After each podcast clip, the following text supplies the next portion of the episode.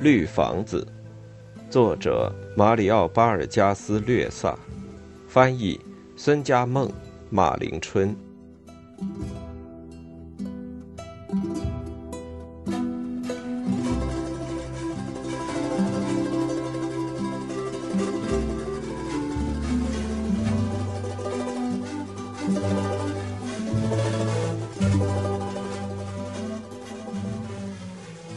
献给帕特利西亚。第一步。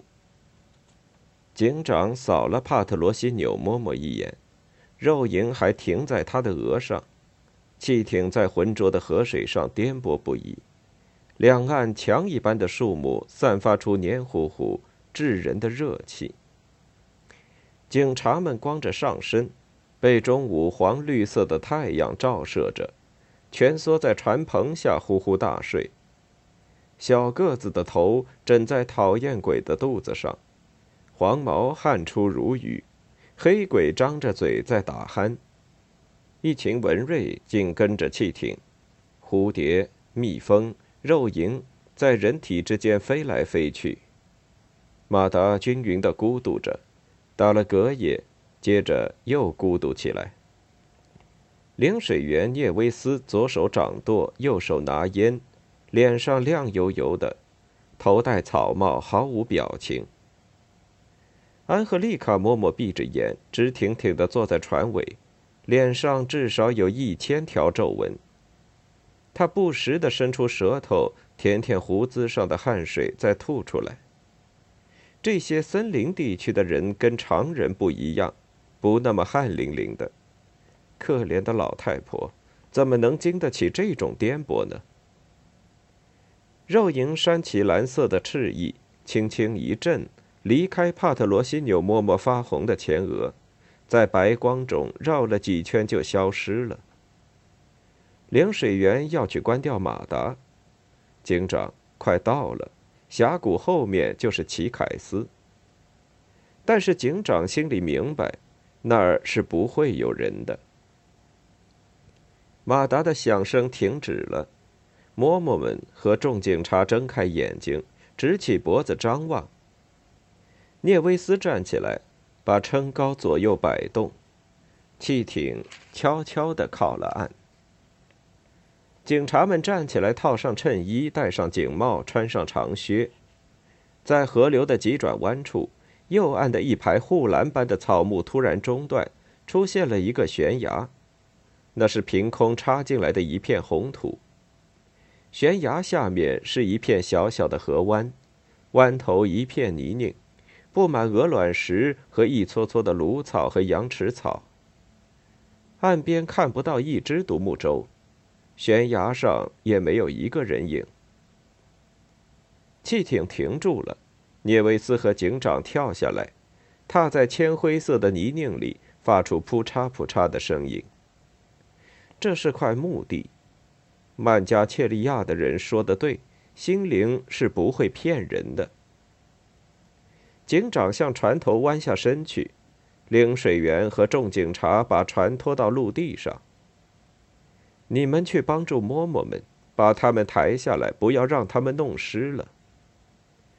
安赫丽卡嬷嬷神情严肃地坐在黑鬼和讨厌鬼的手臂上，而帕特罗西纽嬷嬷。却在小个子和黄毛搭起手来接他的时候犹疑起来。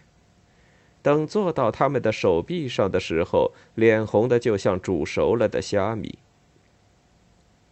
警察们摇摇晃晃走过河滩，在没有泥泞的地方把两位嬷嬷放了下来。警长边走边跳，到了悬崖脚下。安赫丽卡嬷嬷毅然爬上了斜坡。帕特罗西纽嬷嬷跟在他的后面，两个人爬着，消失在扬起来的红色尘土之中。悬崖的地面很软，走一步陷一步。警长和四个警察弯腰向前走着，脚一直陷到膝头，被尘土呛得窒息。他们用手帕把嘴捂住，讨厌鬼一面打喷嚏，一面吐唾沫。到了崖顶，几个人互相带着灰尘。警长一看，只见眼前有一块圆形空地，几座圆锥形房顶的茅屋，几垄参差和香蕉地，周围全是长着浓密植物的山峦。茅屋间的小树枝上吊着一个个椭圆形的带状物，那是宝卡鸟的巢。安和丽卡默默，我早就说过了，这回您信了吧？你们瞧，这儿根本没有人。可是安赫丽卡嬷嬷还是不停的左右寻找。她走进一间茅屋，又走了出来，接着又把头伸进隔壁的茅屋，还不住的用手掌烘干着苍蝇。从远处看，由于被尘土弄得模糊不清，她的样子不像是个老太婆，而只是一件来回走动的笔挺的长袍，精力充沛的影子。帕特罗西纽嬷嬷则相反，她一动不动，双手藏在袍下，眼睛一遍又一遍地在空荡荡的村庄上来回巡视。一些树枝摇晃起来，接着是一片尖叫。原来有一群绿翅黑嘴蓝胸的鸟儿在空荡荡的奇凯斯村上空过早飞翔。警察和嬷嬷跟在这群鸟的后面跑去。鸟儿被灌木丛吞没了，但鸣声还持续了好一会儿。还有鹦鹉呢，没有饭吃，尝尝鹦鹉肉倒不错。要拉肚子的，摸摸对胃不好。崖边出现了一顶草帽，接着是领水员聂威斯那晒得黝黑的面庞。亲爱的嬷嬷，阿瓜鲁纳人都吓跑了，你们也太固执了。谁叫你们不听我的话？安赫丽卡嬷嬷走进来，用她那布满皱纹的眼睛东瞧瞧西看看，在警长面前挥舞着她那关节突出、长满绿色斑点的硬邦邦的手。肯定还在附近，他们没有把自己的东西都带走吗？我们在这儿等等，他们会回来取东西的。四个警察互相看了一看，警长点了一支香烟，两只宝卡鸟在空中盘旋，潮湿的黑色翅膀闪闪发光。讨厌鬼笑了，奇凯斯什么都有，连鸟都有，就是没有阿瓜鲁纳人，为什么不给他们来个措手不及呢？安赫丽卡嬷嬷累得直喘。亲爱的嬷嬷，你难道还不了解他们？安赫丽卡嬷嬷下巴上的一撮白毛轻轻的颤动着。他们害怕基督徒，都躲起来了。我们要是待在这儿，根本就别想他们会回来，连影子我们也别想看到。健壮而矮小的帕特罗西纽嬷嬷站在黄毛和黑鬼两人中间。去年他们还不躲藏呢，还走出来欢迎我们，送给我们一块鹿肉。警长，您还记得吗？可那时他们还没明白过来。帕特罗西纽嬷嬷，现在人家懂了，明白过来了。警长和领水员在地上坐了下来，脱下鞋子。黑鬼打开行军壶。喝了口水，喘了口气。安赫丽卡默默抬起头，警长命令他们把帐篷支起来吧。一张布满了皱纹的脸，眼神迷惘。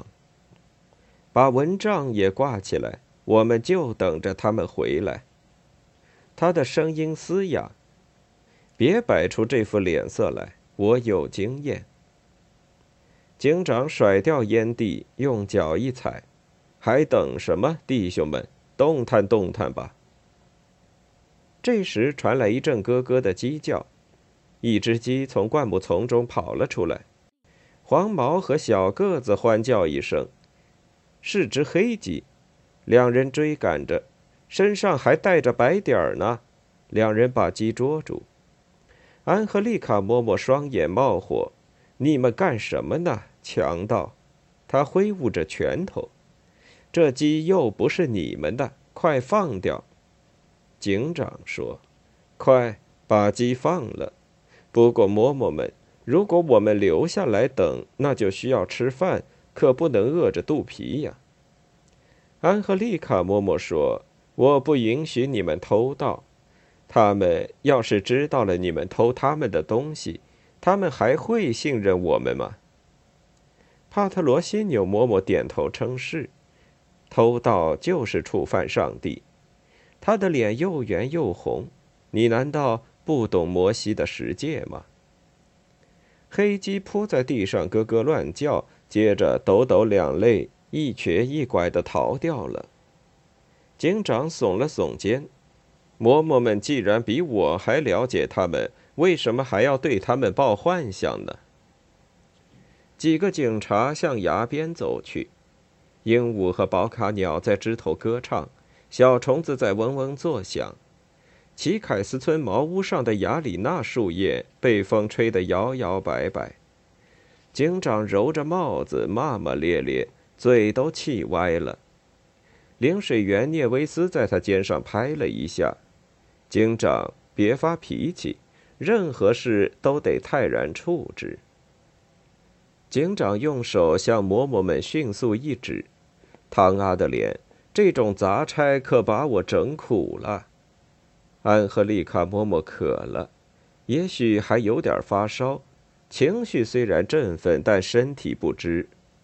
帕特罗西纽嬷嬷，别别对他们说我病了。安赫丽卡嬷嬷，现在警察到崖边去了，您喝点柠檬汁也许会好些，您等着吧。警察双眼茫然地观察着四周。他们在背后说我的坏话，他们大概拿我当傻瓜了。他用帽子扇着这两个秃鹰。他突然转向领水员，当众窃窃私语是没有教养的表现。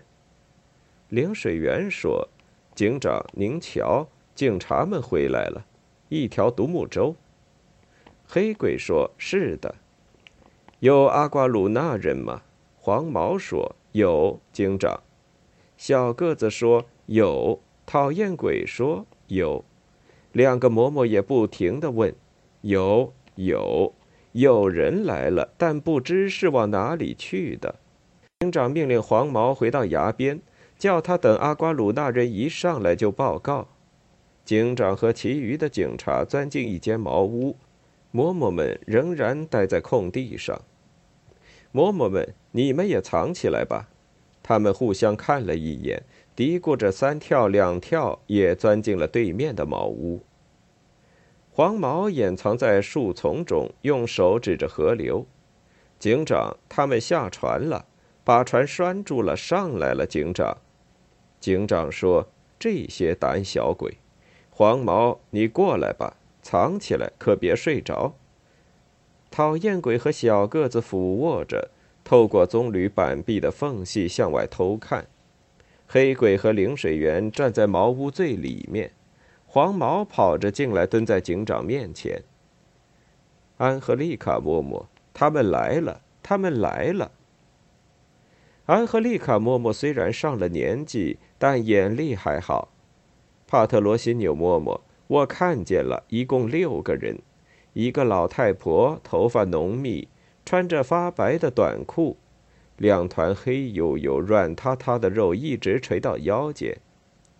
老太婆的后面是两个年龄不变的男人，矮个子、大肚皮、细腿，腰里用藤条系着一块棕色的布遮着下身，屁股却露在外面，刘海发一直垂到眉上，肩上扛着几串香蕉。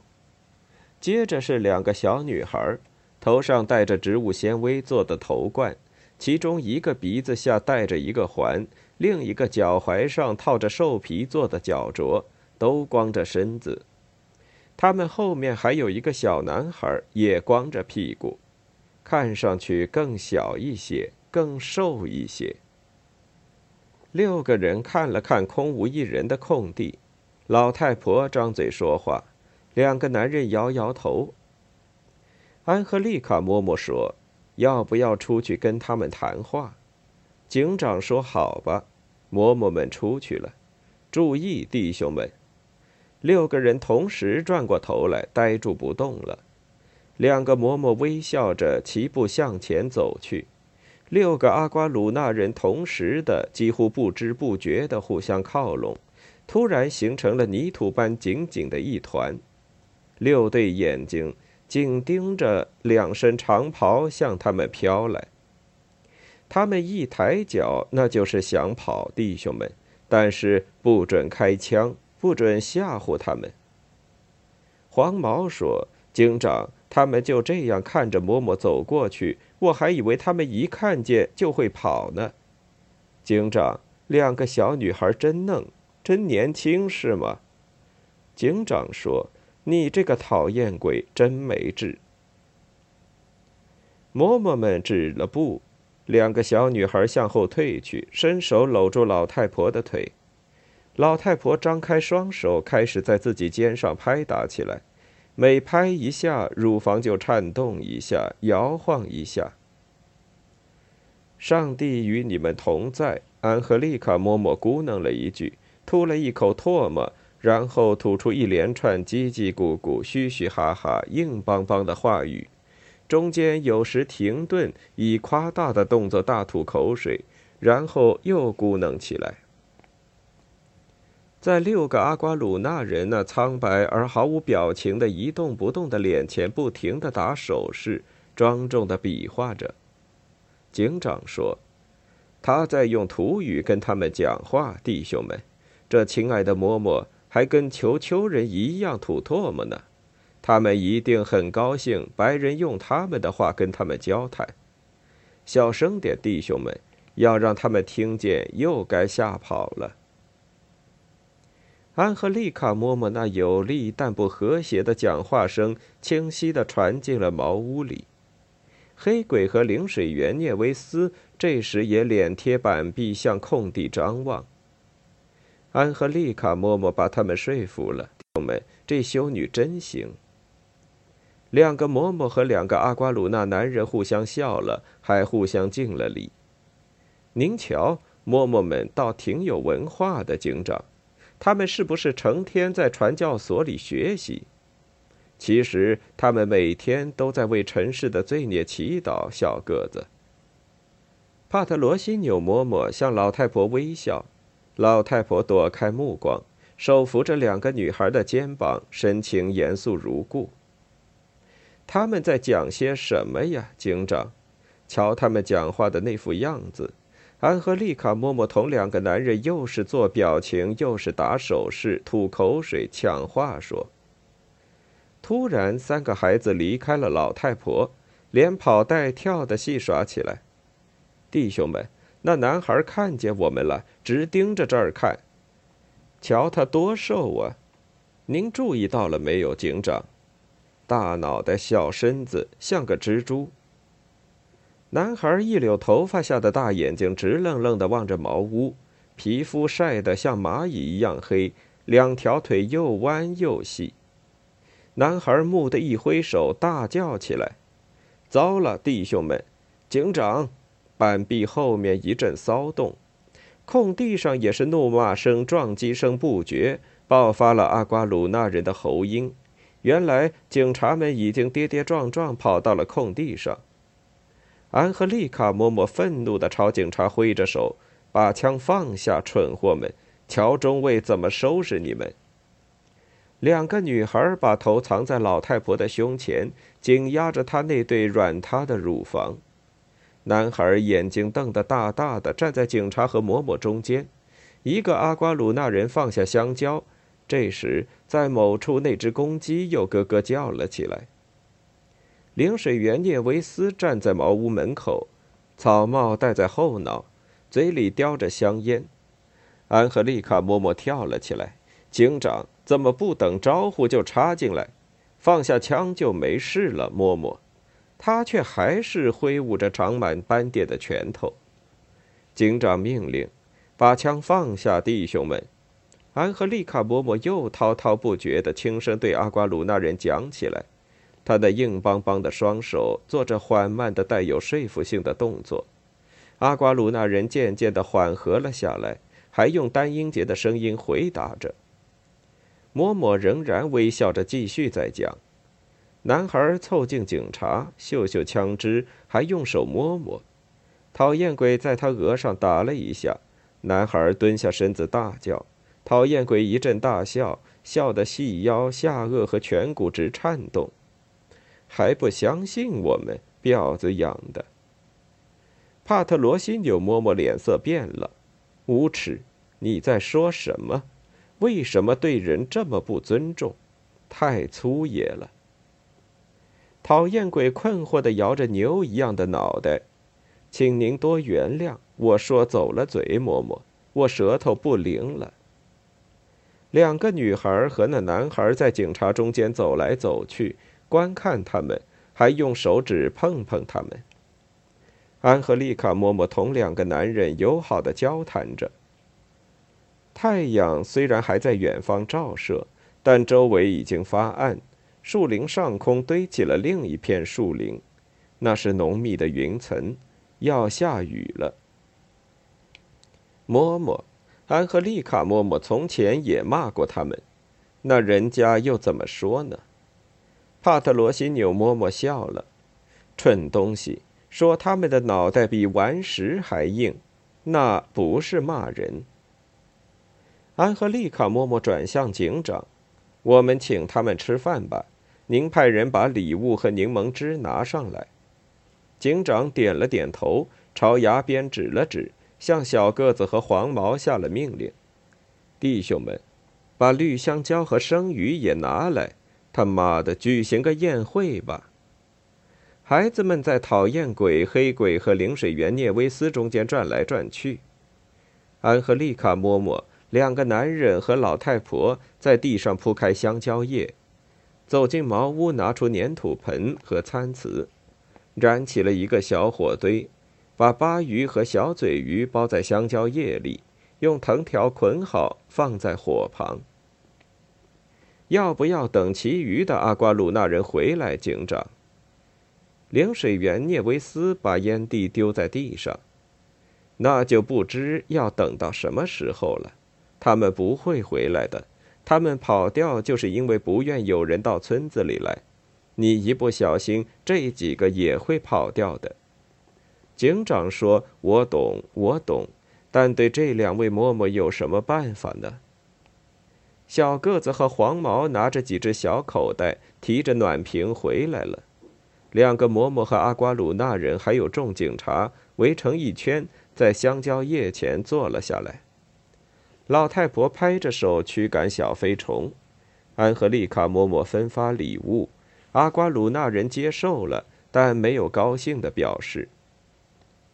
然而，当嬷嬷们和警察们用手扯下鱼肉开始吃起来的时候，两个阿瓜鲁纳男人也不互相看一眼就打开了袋子，在小镜子和项链间摸来摸去，把五颜六色的珠子分掉了。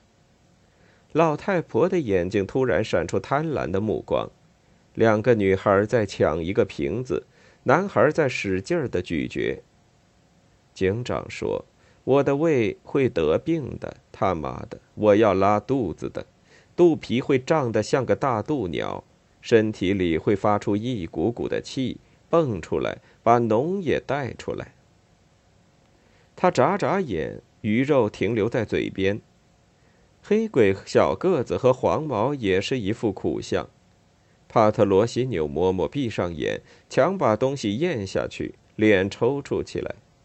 只有灵水员涅维斯和安赫丽卡嬷嬷不停地把手伸向香蕉叶，带着一种急切的欢快表情，把雪白的鱼肉撕成小块，剥掉鱼刺送进嘴里。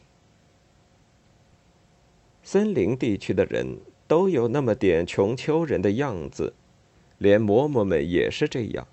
瞧他们那副吃相。警长打了一个嗝，大家都朝他看。他干咳了一声，阿瓜鲁纳人戴上了项链，互相显示给对方看。项链的珠子是石榴石做的，同那个一臂戴六只珠镯，另一臂戴三只珠镯的男人胸部上的花纹恰好形成对照。警察们看看警长，警长说：“我们什么时候走？”安赫丽卡嬷嬷，阿瓜鲁纳人不吃了。两个女孩胆怯地伸出手去触摸那耀眼的项链和手镯。警长，我们还是等其他那些人回来吧。纹身的阿瓜鲁纳男人咕哝了几句，安和丽卡嬷嬷连连点头。警长，您看到了吧？快吃吧！您这副表示厌恶的样子惹他们生气了。警长说：“我没有胃口，我想跟您说几句话，亲爱的嬷嬷。”我们不能在奇凯斯村久留。安和丽卡嬷嬷的嘴里塞得满满的。警长，您是来帮助我们的。他那石头般的手紧抓着盛柠檬汁的暖瓶，不是来命令我们的。小个子说：“我听到中尉的命令了。他怎么说来着？他要我们八天之内赶回去。嬷嬷，现在已经出来五天了。”回去需要多少天？汤阿德莲，不下雨的话需要三天。您听见了吗，嬷嬷？这就是命令，可不能把中尉惹火了。在警长和安赫丽卡嬷嬷谈话的时候，另外一组生硬的谈话也在进行。那是阿瓜鲁纳人在高声交谈，互相碰着手臂比较手镯。帕特罗西纽嬷嬷把口中的东西勉强咽下去，睁开眼。那些人不回来怎么办？要是一个月以后才回来怎么办？当然，这只是我的一个意见。他又闭上了眼睛。也许我是错的。接着又咽下了一口。安赫丽卡嬷嬷皱皱眉头，脸上又增加了新的皱纹。他用手摸着下巴上的那撮白毛，警长用水壶喝了口水，这水比泻药还难喝。这鬼地方什么都发烫，我们那个地方也热，可是同这里不一样，这里热的什么东西都会腐烂。讨厌鬼和黄毛仰面朝天的躺了下去，把帽子盖在脸上。小个子说。汤阿德莲，我想知道一下，这事有人看到过吗？黑鬼说：“真的，汤阿德莲，您讲下去，讲讲嘛。”那东西生的一半是鱼，一半是女人，他们在湖底等着溺水者，一有独木舟翻了，他们就游过去，把人捉回水底宫殿。放在不是用麻，而是用蛇做的吊床上，同他们寻欢作乐。帕特罗西纽嬷嬷说：“你们又在讲迷信了。”警察们说：“没有，没有。你们还是基督徒呢，根本没有讲迷信，亲爱的嬷嬷。我们在议论会不会下雨。”安赫丽卡嬷嬷弯着身，同阿瓜鲁那人低声交谈着，她一直是笑容可掬，双手交叉。而那两个男人在自己的位子上一动不动，但身子却渐渐挺直，伸出脖子，仿佛河边晒太阳的苍鹭。这时，他们发现了汽艇，眼中流露出一种惊奇的神情。其中一个深吸了一口气，胸上的花纹饰条凸了出来，接着又缩回去，又凸出来。两个人慢慢向安赫丽卡嬷嬷凑了上去。神情专注而严肃，但一言不发。身材矮小的老太婆张开双手，把两个女孩搂了过去，男孩则还在吃。弟兄们，好戏开始了，注意！领水员、小个子和黑鬼住了口，黄毛眼睛发红，也坐了起来，推推讨厌鬼。一个阿瓜鲁纳男人偷眼看着警长，又朝天空看了看。这时，老太婆搂住两个小女孩，把他们的头按在自己长长的、晃荡着的双乳中间。男孩的眼睛从安和利上转到两个阿瓜鲁纳男人身上，又转到老太婆身上，再转到警长身上，又转回到安赫利卡·嬷嬷身上。纹身的阿瓜鲁纳人开始讲话，另一个接了上来，老太婆也接了上来。暴风雨般的讲话声淹掉了安赫丽卡·嬷嬷的声音。安赫丽卡·嬷嬷摇头摆手的加以否认。两个阿瓜鲁纳男人一面讲话一面吐唾沫，突然庄重的慢慢摘下项链和手镯，玻璃珠子像雨点一样落在香蕉叶子上。阿瓜鲁纳人把手伸向吃剩的鱼，但是鱼上已经爬满了一长串褐色的蚂蚁。弟兄们，他们要撒野了，我们也准备好了，警长，就等您下命令了。阿瓜鲁纳人把蓝白色的鱼肉擦干净，用指甲把蚂蚁捉下来捏死，然后仔细地包在多金的香蕉叶里。警长嘱咐：“小个子和黄毛负责女孩。”讨厌鬼说：“你们俩可真走运。”帕特罗西纽嬷嬷脸上发白，嘴唇发颤，手指紧捏着念珠上的珠子。警长可别忘了，他们还是孩子呢。警长说：“我知道，我知道，讨厌鬼，黑鬼，你们要逼住那两个男人。”嬷嬷，您别担心。帕特罗西纽嬷嬷说：“他们要坏事的。”领水员，您负责带好东西，弟兄们不准乱来。帕特罗西纽嬷嬷说：“圣母玛利亚，上帝之母呀。”众人朝帕特罗西纽嬷嬷那失掉血色的嘴唇看去，他用手捻着黑色的念珠，为我们这些罪人祈祷吧。安赫丽卡嬷嬷说：“镇静点，嬷嬷。”警长说：“好，是时候了。”他不紧不慢地站起来，讨厌鬼和黑鬼拍拍裤子，俯身拿起步枪。这时人们乱跑起来，惊叫声和脚步声乱成一片。小男孩用手捂住脸，在我们死去的时候为我们祈祷。两个阿瓜鲁纳男人直挺挺地站住了。阿门。他们的牙齿在打颤，眼睛困惑地看着逼住他们的步枪。这时，老太婆正在那儿同小个子扯来扯去。两个女孩在黄毛的臂中像鳗鱼那样挣扎着，尘土扬起，越来越浓。安和丽卡嬷嬷用手帕捂住嘴，讨厌鬼打了个喷嚏。警长说：“好了，弟兄们，可以到崖边去了。”安和丽卡嬷嬷说：“谁去帮黄毛一下？”警长，您没看见女孩可能逃脱吗？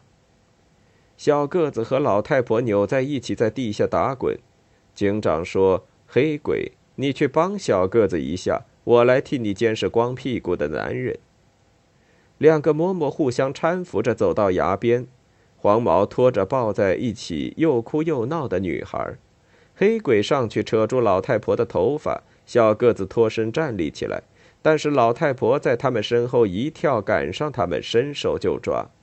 警长说：“好了，讨厌鬼，都走了。”两人一面用枪逼住阿瓜鲁纳男人，一面后退，但脚一滑，都跌倒了。两个阿瓜鲁纳男人同时站起来，朝枪走去。老太婆像只大手猴似的跳着，跌倒在地，抱住小个子和黑鬼的腿。两个人站立不稳，也倒了下去。圣母呀，帕特罗西纽嬷嬷，您还是别喊叫吧。河上吹来一阵风，风爬上悬崖，卷起一阵橘黄色的尘土，把大块的泥土也卷了起来。像大苍蝇似的在空中飞舞，两个阿瓜鲁纳男人在步枪前面显得很驯服。悬崖近了，讨厌鬼说：“要不要把他们干掉？开枪嘛。”安赫丽卡嬷嬷说：“野蛮，不许杀人。”黄毛在崖边一手抓起一个女孩的胳膊，另一手抓住另一个女孩的脖子。警长，他们怎么不愿意下去？两个女孩企图挣脱黄毛，他们不喊不叫，只是用头和肩、用脚和腿乱撞乱踢，左右扭动的挣扎。领水员聂威斯提着暖瓶走了过来，快，唐阿德莲，没别的东西了吧？没有了。您什么时候下命令，就什么时候走，警长。小个子和黑鬼抓住老太婆的肩膀，扯出她的头发。老太婆尖叫着坐了起来，时而无力地拍打小个子和黑鬼的腿。摸摸摸摸，这是您出的点子。两个女孩还在黄毛手里挣扎，纹身男人盯住讨厌鬼的步枪。老太婆哇的一声放声大哭。泪水在他那蒙满尘土的脸上开出两道沟沟。警长，别让讨厌鬼发疯，他会干掉他们的。他只要用枪托一打，就会把他的脑壳掀掉。警长说：“好了，别开玩笑了。”安赫丽卡默默把手从嘴上放下。太野蛮了！他为什么要说这种吓人的话？您怎么能允许他开这种玩笑呢，警长？黄毛说：“我们可以先下去了吗？这两个鬼丫头可把我整苦了。”两个女孩的手够不着黄毛的脸，只能刚刚碰到他的脖子，因而他的脖子上布满了一道道的抓痕。他的衬衣撕破了，扣子也扯掉了。女孩们有时显得累了，身子软了下来，不停的呻吟，但突然又进攻起来，用赤脚踢黄毛的靴子。黄毛骂骂咧咧地推搡他们，他们还在进行无声的挣扎。嬷嬷，您先下去，还等什么？黄毛，你也快下去。安赫丽卡嬷嬷说：“你干嘛抓得这么紧？他们还是孩子呢。”耶稣啊，这都是您出的点子，嬷嬷。小个子和黑鬼说：“我们要是一松手，老太婆就可能扑过来，警长怎么办？”黄毛说：“嬷嬷，您过来捉住他们，您来试试。您没看见他们直抓我吗？”警长把枪晃了晃，两个阿瓜鲁纳男人身子一挺，向后退了一步。小个子和黑鬼放了老太婆，腾出双手准备自卫，但老太婆没有动，只是用手揉了揉眼睛。男孩像片风卷的残叶那样蹲在那儿。把脸埋在老太婆耷拉的双乳之间，小个子和黑鬼朝崖下走去，一堵红色的大墙慢慢的把两人吞没。安和丽卡嬷嬷走进警长，怎么回事？那两个人怎么下去了？黄毛一个人怎么能把两个女孩拖下去的？他下了决心，我要去帮助黄毛。他伸手去抓崖上的女孩。没等碰到，就弯下了腰。小拳头又揍了他一下，长袍矮了半截。安和丽卡嬷嬷哀叫一声，蹲了下来。黄毛像抖破布似的摇撼着女孩。嬷嬷，我说什么来着？简直就是两头小兽。安和丽卡嬷嬷蜷缩着身子，脸色发白。她又上去抓女孩的胳膊。圣母呀！他哼叫起来：“上帝之母呀！”两个女孩踢他：“圣母呀！”两个女孩抓他，大家都咳嗽起来。警长火了：“圣母，圣母，别祷告了，还是下去吧。”帕特罗西纽嬷嬷，瞧您吓得这副鬼样子，这要拖到什么时候？你们还是先下去吧，他妈的！帕特罗西纽嬷嬷一转身冲下崖去，消失了。讨厌鬼把枪一伸，纹身男人后退一步。警长，您瞧他眼光中充满了仇恨，这婊子养得太傲气了。秋雅恰基大概就是这样看人的。警长，走下崖去的人们头上的乌云飞远了。老太婆一面哭一面扭动着身子。两个男人盯着两副枪筒、枪托和圆圆的枪口。讨厌鬼，你可别发疯！我不会的，警长。可您瞧，他是怎么在看我们？妈的，他有权利这么看人吗？黄毛、安和丽卡嬷嬷和两个女孩也在飞扬的尘土中消失了。老太婆爬到崖边，望着河流，乳房耷拉在地上。两个男人发出一种奇异的声音，像是不吉祥的鸟在咕噜噜的叫着。讨厌鬼说：“我不喜欢这两个光屁股的家伙离我这么近，警长。现在就剩我们俩了，我们怎么下去？这时，汽艇的马达响了，老太婆止住哭声，望了望天空。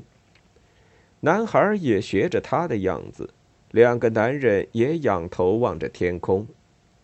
讨厌鬼说：“这群傻瓜在找飞机呢，他们不知道是汽艇。现在该走了。”两人收起枪，然后突然向前一刺，两个男人脸色一变，向后跳去。于是警长和讨厌鬼才用枪口对着他们后退着走了下去，直到看不见了膝盖。马达声越来越响，空中充满了突突啵啵的声音，空气震动起来。崖边和空地不一样，没有风。只有一团团的热气和发红的尘土，刺激的人直打喷嚏。崖顶上，几个模糊不清的蓄长发的脑袋仍然在观察着天空，轻轻的左右摆动着，像是在天空中寻找什么。汽艇在那边，在有女孩哭声的那边。讨厌鬼！什么？警长，我走不动了。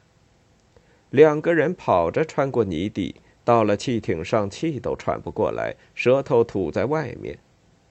时间到了，你们怎么耽搁这么久？讨厌鬼说：“我怎么上船？你们坐的倒挺舒服。妈的，给我腾个地方。不过你得瘦一点大家看他有多胖呀。”讨厌鬼上了船，船一下子沉下了一截。这不是开玩笑的时候，警长，快走吧。安和丽卡嬷嬷，这就开船。